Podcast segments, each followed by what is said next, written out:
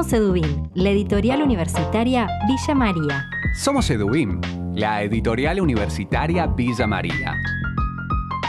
Queremos contarte que construimos día a día un catálogo editorial de calidad, conjugando rigor académico-científico con la producción de textos culturales de alto valor estético. En este podcast te acercamos parte de nuestra producción en la voz de sus protagonistas, autores, hacedores y editores. Novedades, anticipos y clásicos. Edubin, la seguridad de un buen libro.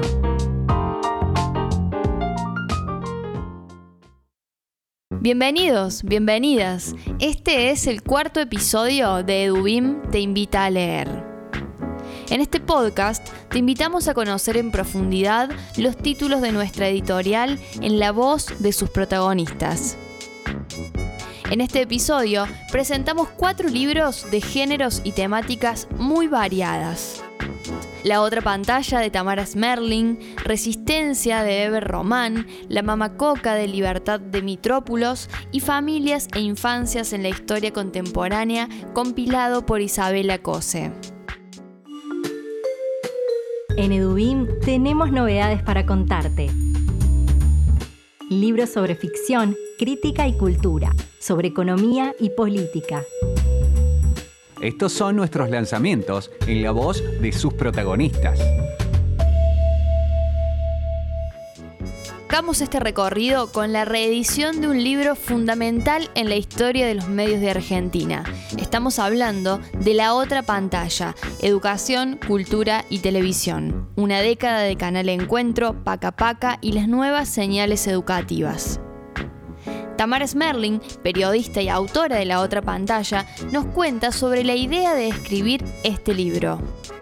En el 2015 se cumplían 10 años de, trabajo en Canal Encuentro, digamos, de, la creación de Canal Encuentro y del resto de las señales educativas que vinieron después. Entonces, entre Educar, la sociedad del Estado en la que estaban integrados los medios y en relación con el Ministerio de Educación de la Nación, en ese momento estaba Alberto Sileoni como ministro, y Rubén Daudia y Jessica Tritten en el Polo Audiovisual Educativo. Me, convocaron para pensar en este libro y en este trabajo como una forma de, hacer memoria y de, recopilar un poco las historias y las experiencias que habían transitado todos los equipos alrededor de la creación de los canales. En principio en, relación con la creación de Canal Encuentro, después con eh, Paca que empezó siendo una franja dentro de Canal Encuentro y, después se fue desarrollando como canal propio, como la, señal, la primera señal infantil pública que hubo en la Argentina.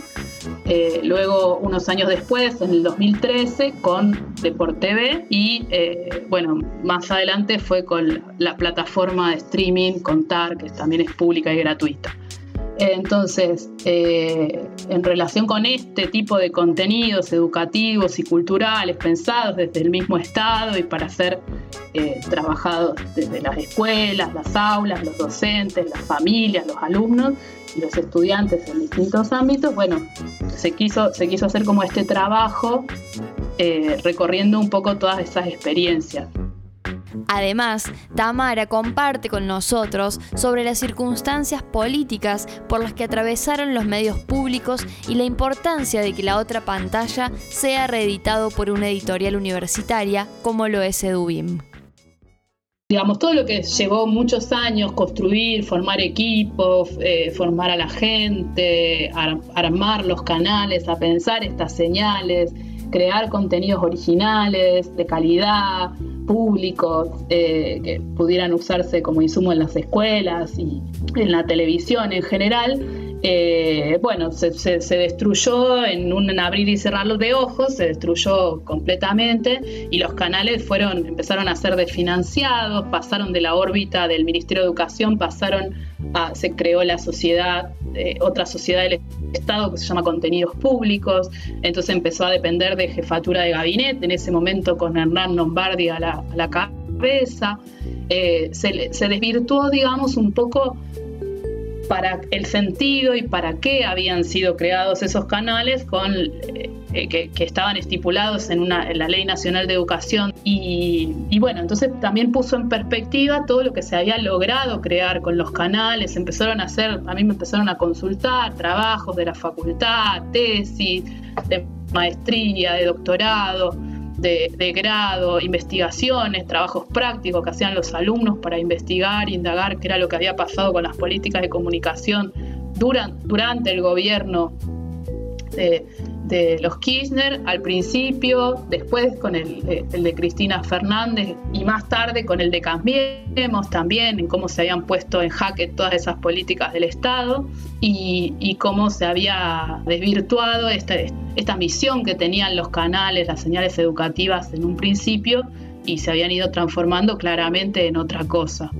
Entonces el libro había una necesidad y una búsqueda que pensamos con Jessica Tritten en reeditarlo, con la idea de que después lo tomara alguna editorial universitaria y como para que sirviera también de insumo para, para trabajar en escuelas de comunicación o en las escuelas de cine, de comunicación audiovisual, de comunicación social, de ciencia de la comunicación. Edubin, la seguridad de un buen libro.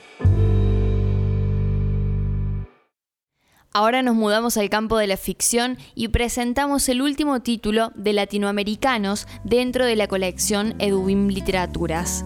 Esta serie propone alojar novelas breves de escritores contemporáneos jóvenes con una escritura más fresca y dar cuenta del desarrollo de nuevas narrativas en toda Latinoamérica y poner en agenda a nuevos autores a través de Edubim. Estamos hablando de Resistencia, la última novela del escritor paraguayo Eber Roman. Eber nos cuenta cómo nació esta ficción que se llama Resistencia. Viajé a Resistencia en el 2004, octubre más o menos. Era invierno todavía. Escribí un diario de ese viaje. Fui, conocí gente, fui caminando desde Asunción y seguí caminando hasta Salto. Y tenía un cuaderno con muchas anotaciones que perdí. Lo perdí muy rápido, como a los meses. Durante mucho tiempo pensaba en recuperar de memoria lo que había anotado, o sea, pero era como algo muy largo. Hasta que en el 2014, 2015, 2014 creo, me puse a, en serio con una página, una hoja que había encontrado, que tenía como una anotación del día, me puse a recrear lo que había sido ese diario que perdí de viaje. Sin embargo, no salió así, sino que salió una novela. Y que no tiene más que algunas acotaciones paisajísticas, no tiene de biográfico nada.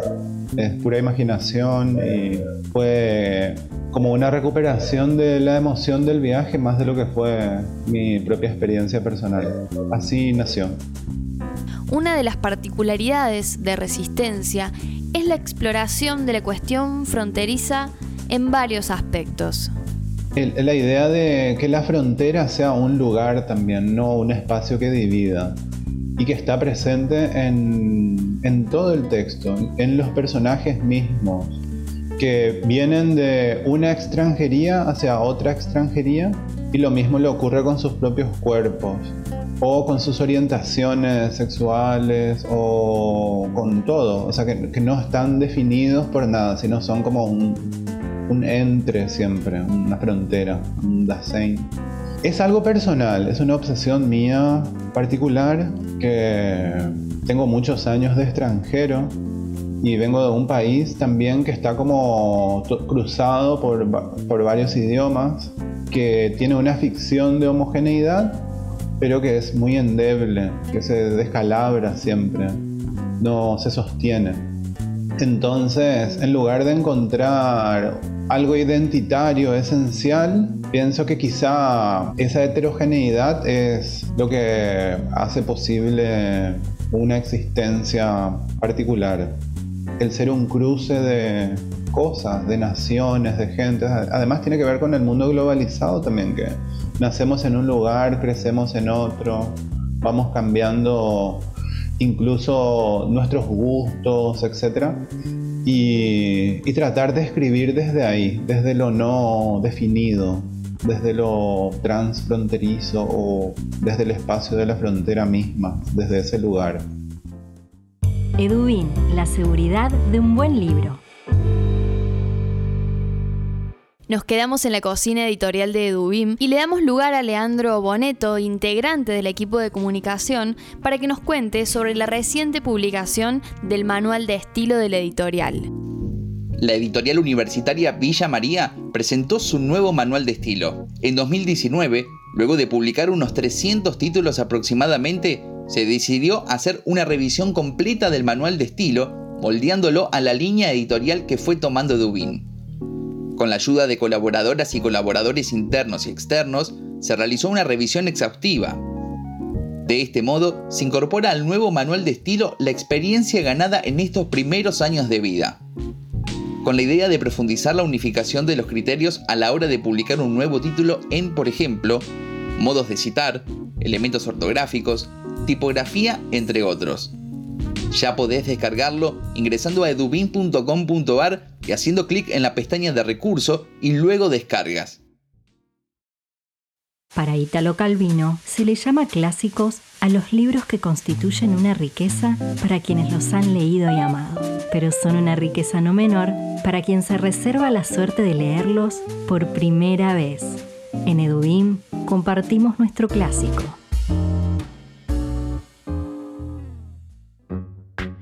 El clásico que tenemos la oportunidad de compartir hoy pertenece a la colección Narradoras Argentinas, dirigida por María Teresa Andrueto, Juana Luján y Carolina Rossi. Esta colección se propone rescatar y difundir obras de escritoras relevantes que permanecían inéditas, olvidadas o perdidas. Este es el caso de La Mamacoca de Libertad de Mitrópulos, editada en el año 2013. Nora Domínguez es doctora en letras por la Universidad de Buenos Aires y estuvo a cargo del prólogo de este título. Ella nos cuenta quién fue Libertad de Mitrópulos. Eh, ella fue secretaria de Vita, ella cuando llegó a Buenos Aires, ella nace en Jujuy y cuando llega a Buenos Aires en el año eh, cuarenta y pico, después unos años después, ella se une al peronismo, fue secretaria de Vita. Eh, y yo creo que estas dos condiciones, el hecho de que viniera del norte y el hecho de que fuera peronista, fueron las, y, que no estaba en los círculos, digamos, que, en ese momento tenían como mayor acceso a las publicaciones y mayor acceso a, la, ser publicados, pero también a, las, a todo el conjunto de revistas, de ese aparato cultural bajo la forma de revistas político-culturales que se ocupaban también de la literatura, ¿no? O sea, ella no, no tuvo mucho acceso a eso. Por otra parte, Nora nos introduce en los inicios literarios de la autora de La Mama Coca. Las primeras novelas que escribe, que son Los Comensales y La Flor de Hierro, son dos novelas también que transcurren en ámbitos de las provincias del norte, en, Jujuy, en Santiago del Estero, en Tucumán, y luego eh, con la novela que ella va a ser más conocida, que es Río de las Congojas, que aparece recién en el año 81, también fue, digamos, una novela histórica, porque transcurre durante la época de las... se ocupa de la fundación de Santa Fe. Entonces, eh, también esta temática ¿no? era, era como extraña a las temáticas más eh, dominantes en ese momento. Eh, donde tal vez la, estética más dominante fuera el realismo, o sea, Libertad tampoco hace eso, ¿no? Entonces, uno podría decir que lo que le interesa a ella tenía una mirada hacia estas, eh, hacia estas historias, algunas eh, más vinculadas con la historia de las provincias, ¿no? y y era, era, eso el interés fundamental. Por último, Nora Domínguez comparte su impresión acerca de la relación entre el contexto social y político de escritura de esta novela y el tiempo en el que transcurre la ficción. Cuando ella escribe La Mamacoca, eh, es en 1996. Con la Mamacoca, ella se pone en el lugar de la triple frontera, o sea, de Chaco, eh, es ahí donde ubica su, eh, la situación narrativa. Y cuando digo frontera, digo tiene que ver entonces con una perspectiva narrativa donde la frontera es absolutamente eh, proclive, ¿no? ¿Es cierto?, a, a la idea de, los pasajes, a la idea del, comercio, a la idea de lo que transcurre en las fronteras, de, a la idea de lo legal y lo ilegal, no sé, a la idea, por supuesto, de los negocios y del trueque. Entonces, la, triple frontera le, permite, digamos, trabajar con todo ese tipo de, de materiales, que son materiales vinculados con lo espacial, pero también son materiales vinculados con las historias que se entretejen alrededor de esto. Entonces la importancia me parece es que Yahvé está trabajando en 1990 y pico con, con algo que yo creo que ve en ese momento, de, eh, ve esta cuestión del narcotráfico en, en las fronteras ella eh, se ocupa de esa zona, ¿no? Y a mí me parece, eh, ella está escribiendo esto eh, durante, el, durante el menemismo. A mí me parece que, que ella, que era una, una peronista de Evita y del, del primer peronismo, me parece que no debería estar muy cómoda ni muy feliz con ese peronismo tan neoliberal. ¿no? El que se estaba vendiendo empresas, que estaba privatizando el país y, o sea que era un peronismo de puros negocios. Entonces yo, yo creo que la novela la sitúa en la, en, la zona de la triple frontera, es decir, la aleja ¿no? de, lo, de lo que sería el, lugar de, donde transcurre la política central, como siempre en general es Buenos Aires, eh, y, eh, pero me parece que pone ese, ese espacio de que lo que pasa ahí es lo que se está vendiendo, la venta, la venta ilegal, ¿no? O sea, me parece que su relación con lo que estaba pasando en ese momento está puesto allí te invitamos a recorrer la cocina editorial de Dubín. Muy pronto, estos títulos van a ser parte de nuestro catálogo. Edubín, la seguridad de un buen libro.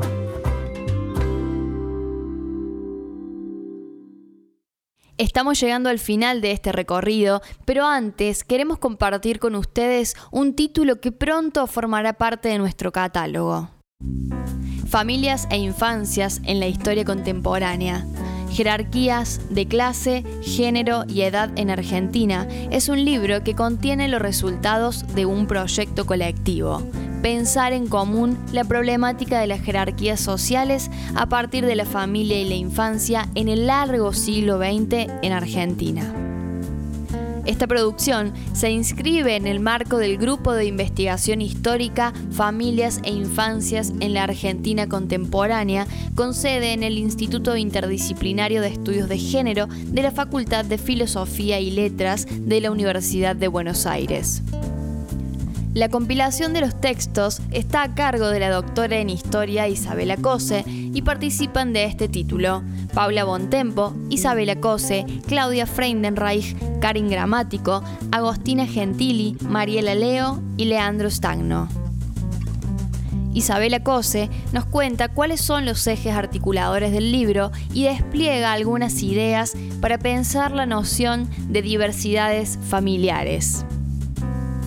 Eh, el libro piensa las familias, las dinámicas familiares y las experiencias infantiles en función y en relación con las jerarquías sociales, especialmente jerarquías de clase, jerarquías de género y jerarquías de edad. Y, lo hacemos eh, considerando dos espacios, porque bueno, las jerarquías sociales y las desigualdades sociales podrían ser exploradas desde distintos aspectos, ¿no? desde distintas eh, dimensiones. Y, y nosotros hemos elegido lo vinculado con las políticas del Estado y lo vinculado con los medios de comunicación que América Latina tiene una diversidad potenciada de formas familiares desde su origen. Y desde su origen, esa diversidad potenciada está unida a las violencias, a la violencia colonial, a las violencias sobre los pueblos indígenas, a las violencias que se producen con la, esclavitud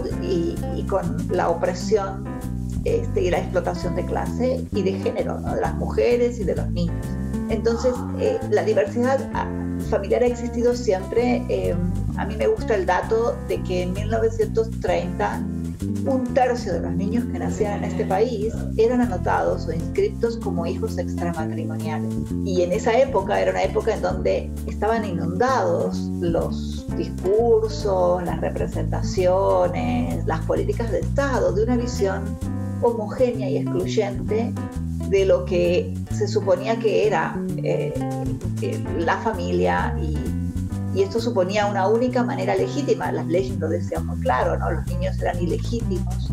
Pero lo que es muy interesante es que estamos desde hace unas décadas en este contexto en nuestro país, eh, quizás en toda América Latina, pero muy especialmente en nuestro país, en un momento en el que la diversidad familiar se ha convertido en una noción vectora de la producción de nuevas políticas públicas eh, y también hay un giro ideológico que también se ve reflejado en, por ejemplo, eh, los medios de comunicación. Entonces, la diversidad familiar se ha, vuelto un elemento, un presupuesto para pensar a las familias en plural. Edubin, la seguridad de un buen libro.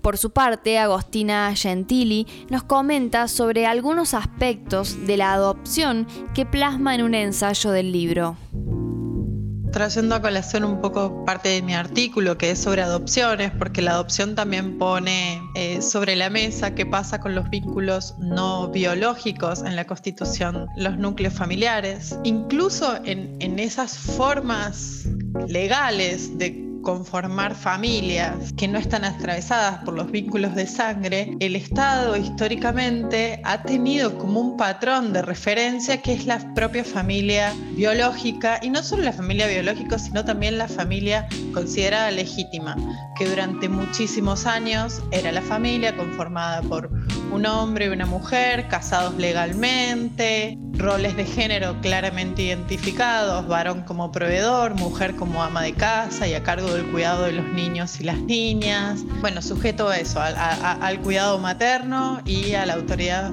eh, paterna. Ese modelo de familia tan, bueno, tan caro a todos las, tanto los medios de comunicación como las políticas de Estado, al menos las políticas de Estado que trataban de de orientar la familia hacia esos modelos, es el mismo modelo que, al que se anhela cuando se producen los, los procesos de adopción. Cuando el Estado tiene la posibilidad de intervenir en la adopción de un niño o una niña, siempre convivieron muchos modos de adopción, en ese mismo momento también cuando busca instituir esa forma de conformación de la familia, el parámetro que tiene de, de modelo es la propia familia legítima, además, intenta que eh, ese niño que, llega a la familia llegue como si fuese un hijo natural, digamos. Por eso voy, digo, al Estado le, ha costado mucho reconocer eh, la diversidad, siempre ha intentado encauzarla, digamos, e incluso en el caso de una forma de familia que es totalmente distinta a la, a la que surgiría del vínculo biológico, como es la familia adoptiva. Por último, Paula Bontempo hace alusión a las desigualdades de género dentro de la jerarquía familiar que dejó en evidencia la pandemia que estamos transitando. En este último año y medio de pandemia se reactualizaron, por ejemplo, las cuestiones de cuidado, ¿no? Eh, puso en el tapete quién se hacía cargo del cuidado y de la reproducción eh, doméstica, y esto ha llevado a, grandes conflictos este, al interior de, las familias y reconfigurando algunas este, situaciones y que se hable abiertamente del cuidado, ¿no? En un momento de crisis como la que estamos viviendo, ¿no? Estas características se pone, se pone de manifiesto, ¿no? Entonces me parece que es importante aportar desde, desde una mirada a largo plazo, porque finalmente estamos mirando a largo plazo las configuraciones familiares, las desigualdades, las jerarquías sociales, para, para pensar esto. ¿no? No, no es de ahora que las mujeres se hacen cargo del el cuidado, de la educación de los chicos. Bueno, creo que esto vale la pena revisarlo eh, a lo largo del tiempo para poder pensarnos también, ¿no? Por último, Paula Bontempo hace alusión a las desigualdades de género dentro de la jerarquía familiar que dejó en evidencia la pandemia que estamos transitando.